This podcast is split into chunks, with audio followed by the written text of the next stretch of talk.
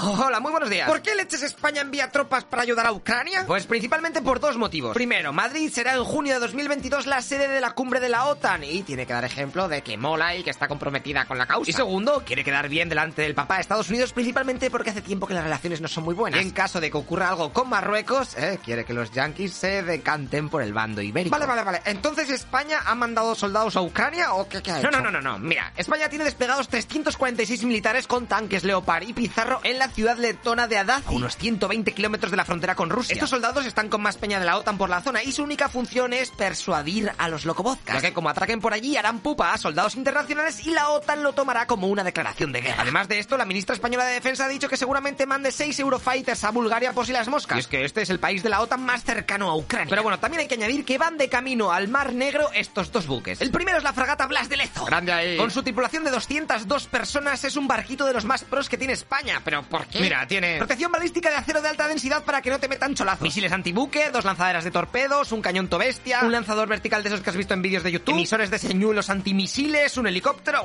repira. Y lo mejor de todo es que tiene el sistema de combate a ejes. Y no tiene nada que ver con el Age of Empires, tranquilo. Lo que este es el sistema de combate más avanzado del mundo que crea un radar tridimensional con un radio de 500 kilómetros con el que es capaz de seguir simultáneamente a 90 blancos. Supongo que a los negros también. O lo que es lo mismo, te crea un escudo para que lances tus misiles antiaéreos y destruyas a los enemigos y que no te toquen. Además de que puedes guiar de una forma milimétrica tus ataques a otras embarcaciones u objetivos. Si te lo preguntas, gente, que no. Solo hay 100 barcos en el mundo que poseen esta tecnología. Y cinco de ellos son españoles, que son las fragatas clase Álvaro de Bazán, en la que se encuentra en la Blas de Lezo. Y los otros barcos que tiene este DLC son de Estados Unidos, Corea, Japón, Australia y Noruega, que por cierto se los hicieron los españoles. Ojito con la Blas de Lezo que costó 600 millones de euros. Y el segundo buque que han mandado es el Cazamines Meteoro, que tiene una tripulación de 52 personas y es un poco más low cost. Y sus misiones suelen ser de disuasión, vigilancia o lucha contra la piratería. Y con todo este percal se ha creado el debate, porque hay gente que cree necesario este despliegue y ayuda a sus aliados, mientras que la otra parte está con lo de no a la guerra. Y se pregunta qué leches hacen tropas españolas al otro lado de Europa en un conflicto que ni les va ni les viene. Uy, uy, uy, ¿tú qué opinas de esta nueva quest? Venga, hasta luego, loco Pixas.